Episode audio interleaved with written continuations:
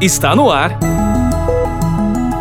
Everest Talks Podcasts onde negócios e inovação se encontram.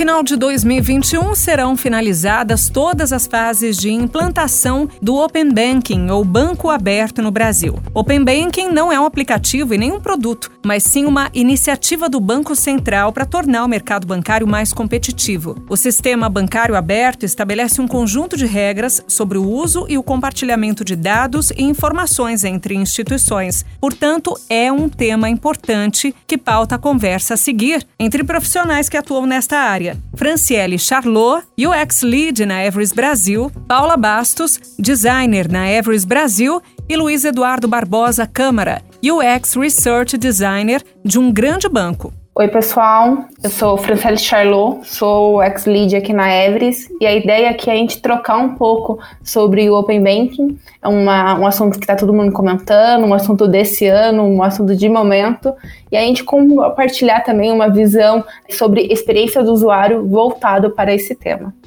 Olá, pessoal. Eu sou a Paula Bastos, sou UX designer na Everest há quase dois anos já. Estou muito animada para falar sobre esse tema. Ele realmente é o tema de 2021, acredito. Quero muito trocar essas experiências e ouvir as percepções de, de vocês. Oi, gente. Meu nome é Eduardo. Trabalho com design de serviço e estratégia com Open Banking. Então, estou tratando esse tema no banco já faz um tempo. Empolgado para falar sobre isso. Então, para a gente começar um pouquinho aqui, vamos iniciar pelo conceito. Open Banking, né? Se a gente pegar a tradução livre, banco aberto. A ideia, né, consiste em um conjunto de regras e tecnologia que vai permitir o compartilhamento de dados e serviços de cliente em diversos tipos de instituições financeiras. Open Banking não é um aplicativo, não é um produto, acho que isso é muito importante a gente já começar com isso, mas sim é uma iniciativa do Banco Central, que já vem com o histórico do ano passado sobre o Pix, e esse ano de 2021, a gente deixar o mercado bancário mais competitivo. Esse é um assunto do momento, está todo mundo pensando e falando de Open Banking. Perfeito, Flor. E eu acho que o interessante é que ele é um assunto do momento aqui no Brasil, né? Ele é um assunto que vem desde o ano passado, mas esse ano ele está ganhando mais corpo, mais força. Mas ele também é um assunto mundial, então ele não é só do Brasil. A gente tem outros países no mundo que já fazem isso há alguns anos e já estão um pouco evoluídos nesse ponto, apesar de ainda ter muitas dúvidas, não ter nada certo, mas a gente já tem alguns casos de usos, Inglaterra, Singapura. Acho que é bem interessante e é muito bom a posição que o Brasil está tomando em relação ao Open Banking também. Então, acho que vai ser muito bom. Acho legal já aproveitar esse momento, né, de introduzir aqui o Open Banking na própria definição do que, que é Open Banking aqui no Brasil ele cai direto com uma visão de, de cliente, de entender o usuário e tal. O Open Banking, ele, por essência, né, é um processo de liberação de dados dos clientes. Ele vem de uma legislação bem maior, né, do que o próprio universo financeiro, né, que é a LGPD, né, que é a Lei de Segurança de Dados. Os dados que as pessoas produzem pertencem a elas, portanto, elas podem fazer o que quiser com os dados, não as empresas. Quando isso cai no universo financeiro, isso meio que vira Open Banking. Daí qual que é a premissa aqui, né? Como é que isso vai parar em cliente? Você tem uma série de dados financeiros, né? Tipo, sobre essa conta, sobre seus dados cadastrais, sobre o, o, tipo de vida financeira que você tem, né? Transação, coisas que você faz na sua vida. A partir de agora, você vai ter controle sobre é, esses dados. As empresas financeiras, né? Bancos, é, fintechs e tal, elas vão poder começar a trocar esses dados financeiros de uma pessoa para outra, né? De, de uma instituição para outra. Desde que o cliente, né, a pessoa aceita fazer este consentimento de dados, ou seja, o Open Banking, essa coisa de passar dados financeiros seus para lá e para cá, só acontece se você, se, a, se o cliente quiser. Ou seja, na, na, própria definição do que, que é Open Banking, a gente já tem uma visão pesada assim, de cliente. É um novo olhar que a gente está tendo né, sobre dados. É uma coisa que eu tenho ouvido muito é que os dados eles são o novo petróleo, né? E a gente entregar esse poder na mão do cliente realmente reestrutura muita coisa do que a gente tem dentro de mercado financeiro, mercado de seguros e N possibilidades que a gente tem aqui. E eu acho que um ponto também legal é que assim, o Open Banking em si ele não é um produto, não é um serviço, mas ele pode ser usado para gerar produtos e serviços. Então, isso é muito interessante porque ele abre um leque de possibilidades. Eu acho que a gente está vendo a pontinha do iceberg do que a gente consegue fazer com o Open Bank, a gente não consegue ter a dimensão real do que vai ser possível, porque a gente está no iníciozinho, é embrionário ainda, né? A gente não sabe, a gente vai começar a distribuir, a captar esses dados, e a partir do momento que a gente começar a trabalhar de verdade com isso, vão surgir com certeza é, muitas coisas diferentes do que a gente tem hoje. Realmente vai mudar muita coisa. É, meu, é exatamente esse o ponto, né? Que é até um pouco difícil de você ver no início, né? Mas qual que é a diferença, né, que você vai fazer com dado? E é bem isso que a Paula falou, é muita coisa, sabe? Falando assim, é legal dar uns exemplos para as pessoas que são um pouco longe assim, do mundo financeiro ter uma ideia, né? Mas falando aqui sobre crédito, para é um banco poder dar o dinheiro dele para você, né, emprestar o dinheiro dele para você, ele precisa saber se ele pode fazer isso de fato, se você é uma pessoa que vai devolver o dinheiro depois. Daí entra o tal do score de crédito, todo mundo está muito acostumado, né? Para um banco fazer isso, ele precisa ter um relacionamento. Ele precisa, você, o banco precisa ter vários relacionamento com você. Ele pode consumir de outros lugares, né, como Serasa, mas no geral ele precisa de um relacionamento para poder entender. A partir de agora, esse relacionamento não pertence mais ao banco, ele pertence a você, ao cliente. Portanto, qualquer instituição agora ele pode ir e pedir da, da instituição A para a instituição B os seus dados e poder montar. Por consequência, ofertas de crédito vão ficar muito mais fáceis, muito mais acessíveis. É, meu, gestão financeira, poder olhar a sua vida financeira e entender o que está fazendo. Vai ser muito mais fácil, porque agora você vai poder pegar dados de vários cantos diferentes poder ver num lugar só. É, agregação financeira, que é uma versão mais simples né, dessa coisa de gestão, que é o simples fato de você poder olhar toda a sua vida financeira num lugar só. Então você tem o banco A, o banco C, o banco D, a fintech tal, é, oferta de crédito, seu investimento naquele robô de investimento, pum, vai, tá, vai poder, se alguém criar essa tecnologia no futuro, né? Pode criar um lugar onde você vai poder né, ver tudo isso.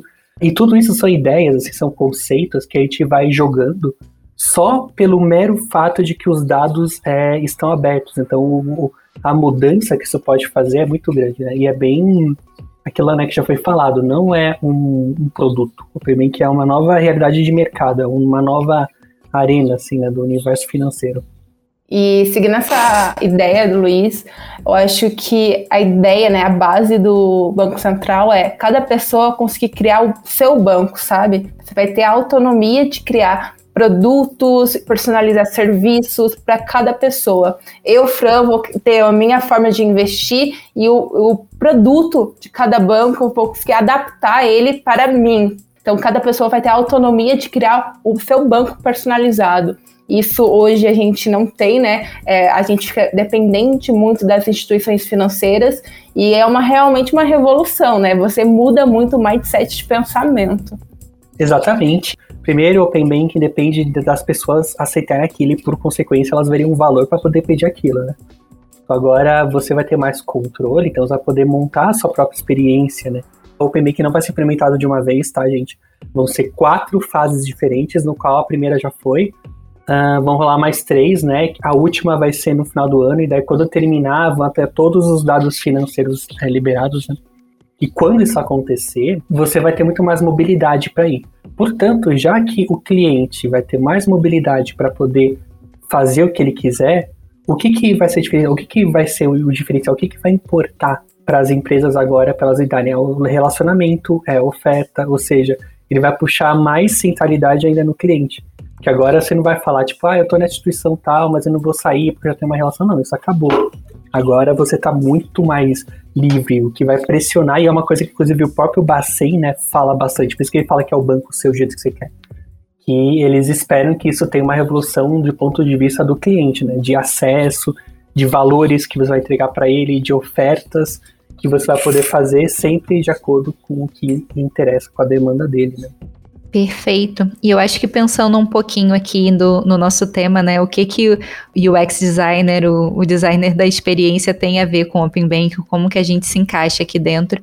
E eu acho que está diretamente relacionado, porque nós estamos meio dentro de uma bolha quando a gente está falando de tecnologia. A gente acompanha muito o nascer desses novos temas, mas essa não é a realidade do público geral. E aí a gente está justamente fazendo essa conexão, né? Como que a gente explica para o público que não está acompanhando o Open Banking, que não está acompanhando a evolução dos dados e que escuta muita coisa, consome muita coisa que vem da mídia e normalmente, às vezes, né, na verdade, não vem da forma completa, adequada ou explicada da forma certa. E como que a gente faz isso então? Como que a gente comunica de uma forma eficiente para o usuário comum? Que o Open Bank é positivo para ele, que não é o banco tentando ir lá capturar os dados dele. Na verdade, é ele pegando o controle dos dados, ele compartilhando o que ele quer com quem ele quer e ele podendo ter a, a possibilidade de consumir melhor crédito ou qualquer outra coisa né, relacionada a banco, mundo financeiro ou ainda outras coisas que a gente nem está imaginando que pode surgir do Open Bank. E isso talvez seja o ponto central, né? Essa comunicação, como que a gente vai fazer essa ponte entre o usuário comum e ele entender o que é o Open Bank, qual é o passo a passo ali dentro e por que, que é positivo para ele consentir ou não consentir com esse compartilhamento de dados. E também, ponto de vista ainda de UX, também é uma questão de interface, né? Porque literalmente interface. Porque o Open Banking, ele é por essência uma questão digital. Eles falam muito sobre todo esse universo Open Banking, esse compartilhamento de dados, isso é sobre dados, isso é sobre digital. Isso bota uma pressão ainda mais forte na digitalização dos bancos, inclusive se, a gente falou bastante sobre o Bacen aqui, né, o, o regulador, e isso é o plano deles mesmo, tá? Eles têm um plano bem grande de digitalização do Brasil, começou com o Pix, uh, agora vai vir o Open Banking esse ano todo e vai continuar. O objetivo deles é pegar todo o universo bancário e levar para o digital, ou seja, a gente está basicamente aqui falando sobre telas, né? Sobre telas, sobre interface. Uh, muito da relação dos bancos vão tender agora a ser isso, vai aos poucos migrar daquela coisa clássica de gerente, sabe, de ir para agência, e vai cada vez mais e mais e mais para o aplicativo, para as telas. Portanto, nós somos uma interface essencial no meio de todas as pessoas que lidam com esse desafio, né? E até complementando um pouquinho do que a Paula e o Luiz falaram, é, o nosso papel aqui como UX é, como a gente consegue facilitar essa comunicação, né? Porque é algo novo para a grande maioria. Aqui a gente de tecnologia até tem um conhecimento mais específico como que as coisas funcionam. Mas para o grande público, como que a gente consegue facilitar que a minha tia, minha avó entenda o que, que é Open Banking, veja o valor disso e saiba mexer e administrar os seus dados, né? Porque o cliente ele vai ser o centro. Como que ele vai gerir isso de uma maneira simples? Eu acho que é essa a nossa grande missão.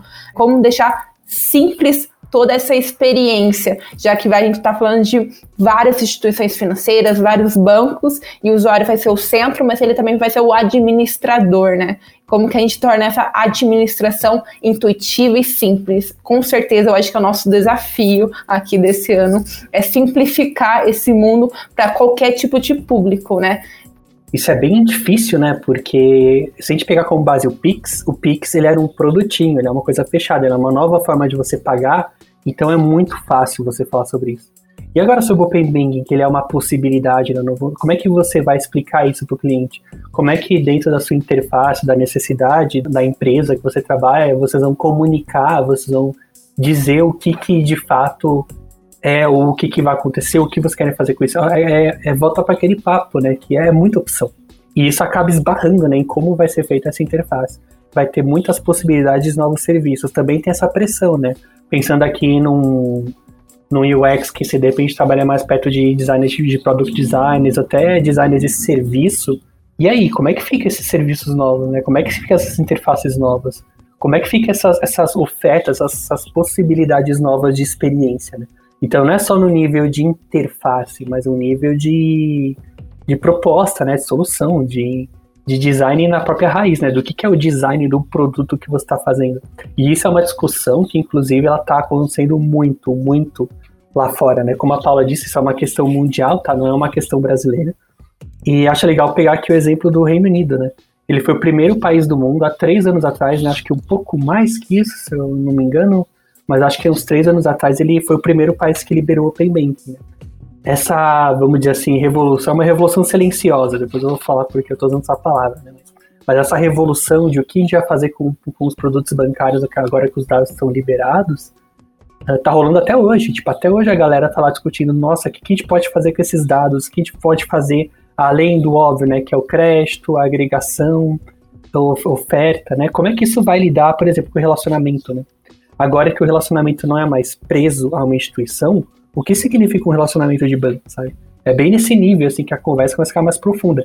E como quem guia e decide a execução do se ele vai acontecer de fato não é o cliente, isso obriga, isso puxa, quer a galera de negócios goste ou não, isso puxa a visão de design e visão de cliente para dentro do processo, porque vai ter que ser cada vez mais óbvio a, a, a usabilidade, a utilidade, o benefício dessas novas ofertas, que tudo depende do cliente e aceitar se ele vai passar o dado ou não para aquele seu produtão novo lá que você pensou.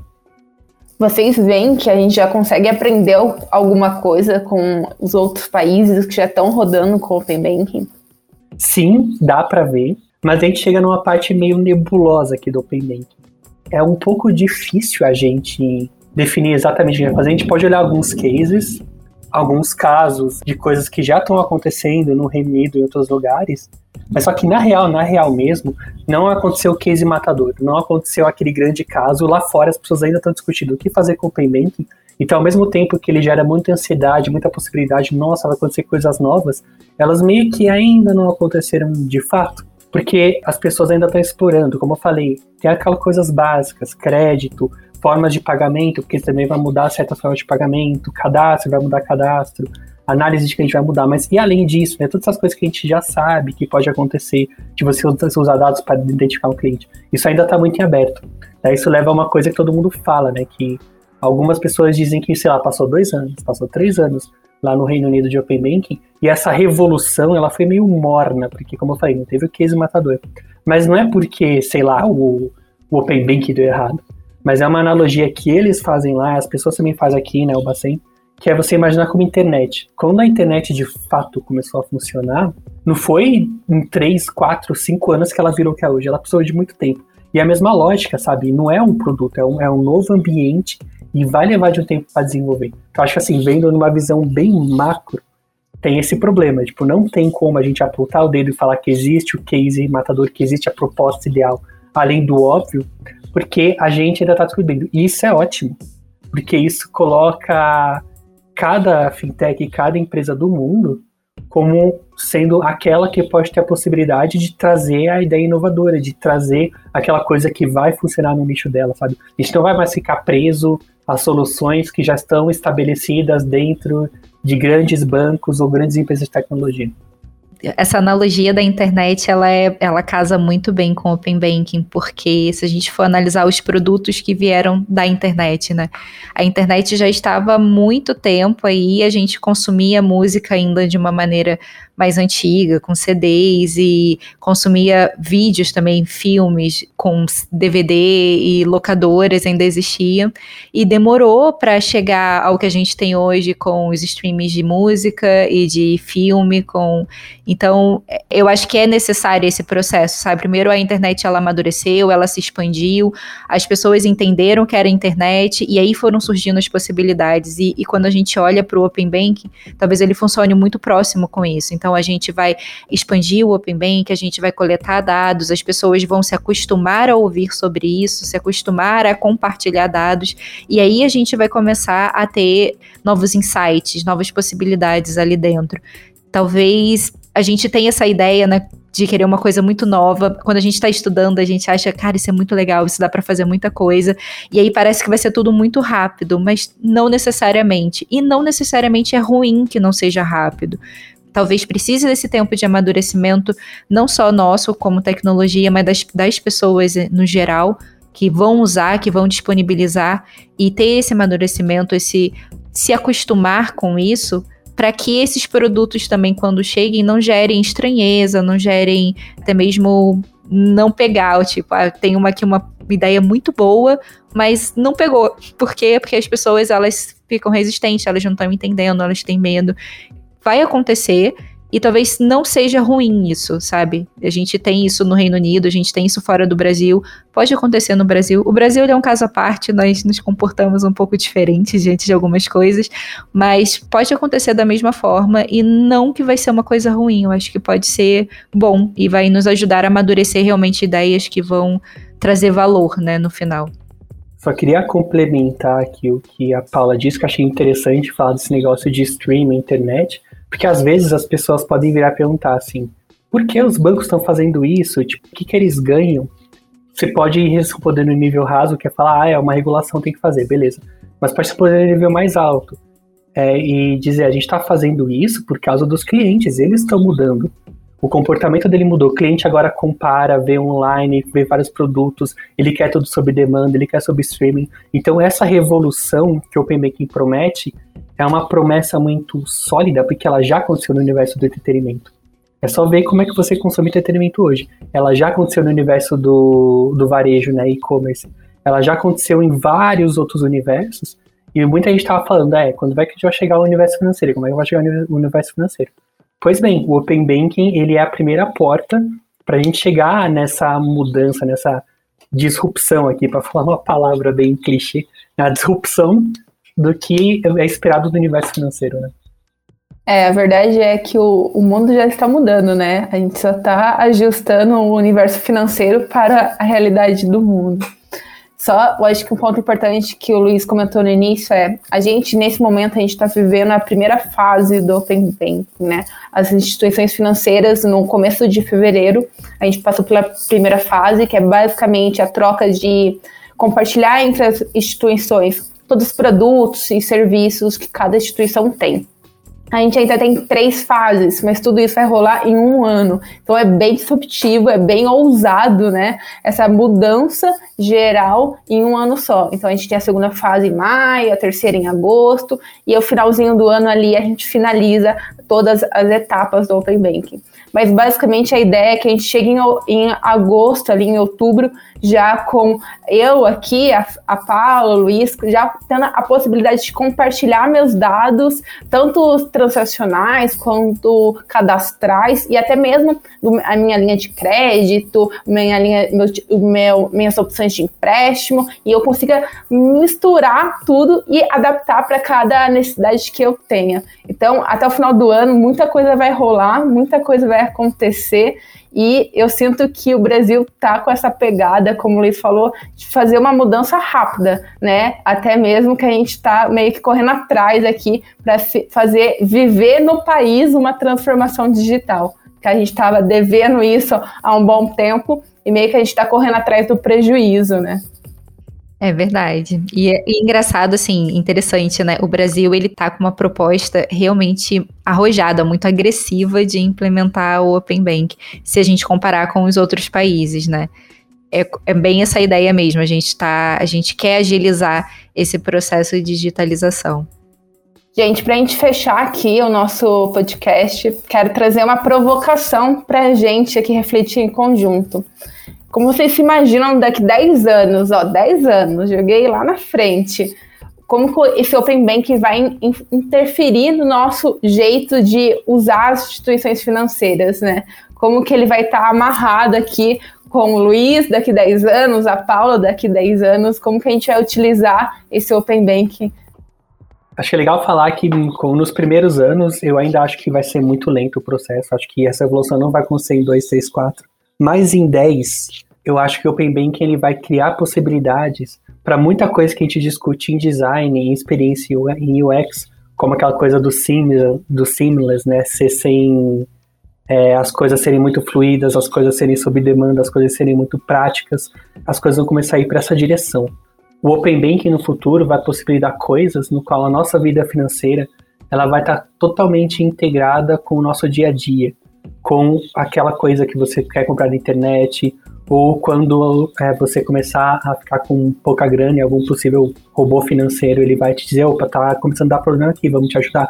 Ou seja, é, você vai começar a viver e a sua vida financeira ela vai acontecendo lá, ela vai acontecendo, não vai mais acontecer como é hoje, que você tem que parar, ir até o banco ou fazer alguma coisa, tipo, o banco ele vai estar muito mais próximo das, da, da essência do seu dia a dia. Assim. É, é mais ou menos esse caminho. Agora, soluções que levam para isso aí é já outra história. Eu não consigo imaginar aqui agora não. Mas eu acho que as coisas elas tendem a ir para essa direção. De algumas pessoas chamam isso de um banco invisível, outras falam que é banco, banco como um serviço ou banco como uma plataforma. Mas uma coisa é fato: o banco como ele é hoje já não vai mais ser. Como aquela instituição rígida, sólida, no qual você tem que ir até ele. Né? Vai ser totalmente oposto. E todo mundo no universo financeiro, desde o nível mais alto até o nível mais inicial, sabe disso. Eu tenho muitas pessoas à minha volta que não são digitalizados ainda. Então eu tenho mãe, vó, tias que tiram o dinheiro do banco, imprime o boleto ou recebe o boleto por correio, vai até a lotérica e faz esse pagamento.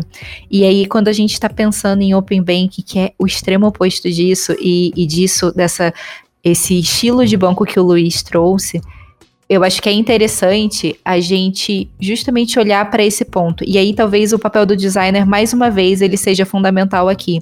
Como que a gente vai trazer essas pessoas que ainda estão tão longe de serem digitalizadas para esse universo. A gente tem talvez 10 anos aí para conseguir fazer isso, né?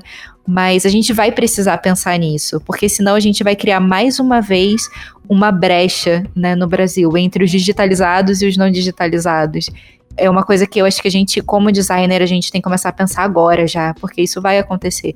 A gente sabe, a gente está o quê? Em uma cidade onde o acesso à internet é fácil, mas isso não é uma realidade no Brasil inteiro. E como que essas pessoas vão lidar quando o banco for só digital, sabe? Não é uma coisa para agora, concordo. Isso não é dois, três, quatro anos. A gente tem ainda estrada para isso, mas é um, um, ponto importante que a gente precisa começar já a trabalhar e ter um olhar sobre isso. Outro ponto que eu acho que o Open Bank pode ajudar muito o Brasil é quando a gente levanta dados. O brasileiro geral ele não tem um bom controle financeiro eu acho que o Open Bank ele pode ajudar muito nisso, sabe? Como o Luiz deu o um exemplo ali de o banco ele ter um robozinho ou qualquer outra funcionalidade ali que vai conseguir te acompanhar e ver, nossa, você está se enrolando, você está entrando sempre no limite emergencial da sua conta. E não seria melhor você pegar um empréstimo com uma taxa melhor? E aí a gente conseguir, ou até mesmo dar conselhos de como você conduz a sua vida financeira, sabe? Por exemplo, você tem gastado muito comprando comida fora, com delivery. Não seria melhor você ter uma outra opção aqui para você gastar o seu dinheiro de uma forma mais consciente? Eu, eu acho que é muito possível, porque os dados vão estar tá ali. A questão toda é como que a gente vai trabalhar isso, né? Esse é o ponto central. Mas a gente vai ter os dados.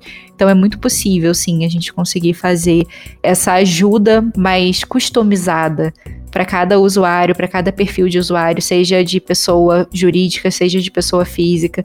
Tem um mundo de possibilidades aqui. E é difícil pensar em que dá para fazer palpável mesmo. Ah, eu vou fazer essa, essa, essa solução agora. Mas eu acho que se a gente ouvir esse podcast daqui a 10 anos, a gente vai falar: nossa, a gente não tinha ideia. Porque pode surgir muita coisa bem legal daqui. E eu imagino que daqui a 10 anos a gente não vai ver o Open Banking. Eu acho que todo mundo vai sentir ele no dia a dia, assim, e a gente vai achar a coisa mais normal do mundo. É, as crianças vão achar a coisa mais óbvia do mundo, vão olhar pra gente e falar, ai, gente, Open Banking, tipo, coisa mais simples. Vocês não sabem o que, que é isso, sabe? Não sabem o que, que, que eu tô falando e tal. Então eu imagino que a gente vai chegar num momento que espero, né, como a Paula falou, que fique é democrático, sabe, para todo mundo e todo mundo veja isso com a coisa mais simples e clara do mundo. É, eu, eu acho que, tipo, as pessoas não vão discutir Open Bank. Acho que tudo isso falar é verdade, mas não vai ser tipo, ah, é Open Bank. Acho que vai ser uma coisa do tipo, nossa, vocês faziam isso, vocês viviam financeiramente desse jeito tal. É, assim, Open Bank, ninguém vai estar discutindo Open Bank daqui a 10 anos. É só o banco, sabe? É um treco que vai vir e vai mudar o, o banco, a bancarização, o banking em si. E acho que eles vão olhar pra gente e não, que vão achar muito estranho certos aspectos de como a gente vive financeiramente hoje. É o que eu imagino. Fechamos aqui e espero que daqui 10 anos a gente ouça esse podcast e dê muita risada, pensando, nossa, olha o que a gente imaginava há 10 anos atrás. Obrigada, pessoal. Obrigada por ouvir o podcast. Ah, obrigado eu. Obrigada, pessoal. Obrigado. Foi bem legal. Você ouviu Everest Talks Podcasts, onde negócios e inovação se encontram. Toda semana tem novidades por aqui. Até lá!